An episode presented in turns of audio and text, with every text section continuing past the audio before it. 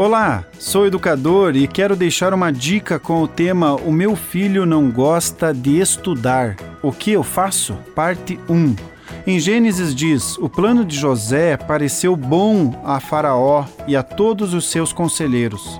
Observando a história de José do Egito, vemos as dificuldades, os desafios que ele passou. Vemos que ele foi bem instruído pelos seus pais, aprendeu a ler, a escrever e a fazer cálculos tanto que chegou na casa do general Potifar e logo foi promovido. Essas habilidades fizeram com que José tivesse um destaque diferenciado entre os seus irmãos. Jacó investiu mais na instrução de José do que nos outros filhos. José tinha fé no Deus de Israel e nele, além das habilidades, habitava o Espírito Divino.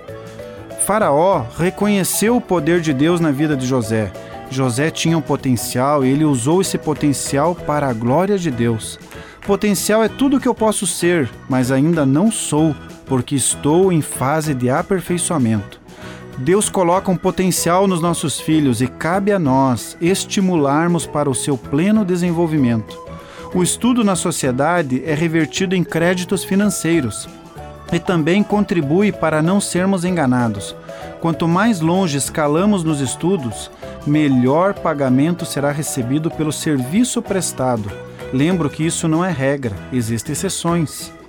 Se mostrarmos para os nossos filhos, a partir dos 12 anos, um orçamento doméstico mínimo, eles verão pelos números até onde precisam escalar nos estudos para sanar as despesas desse orçamento doméstico.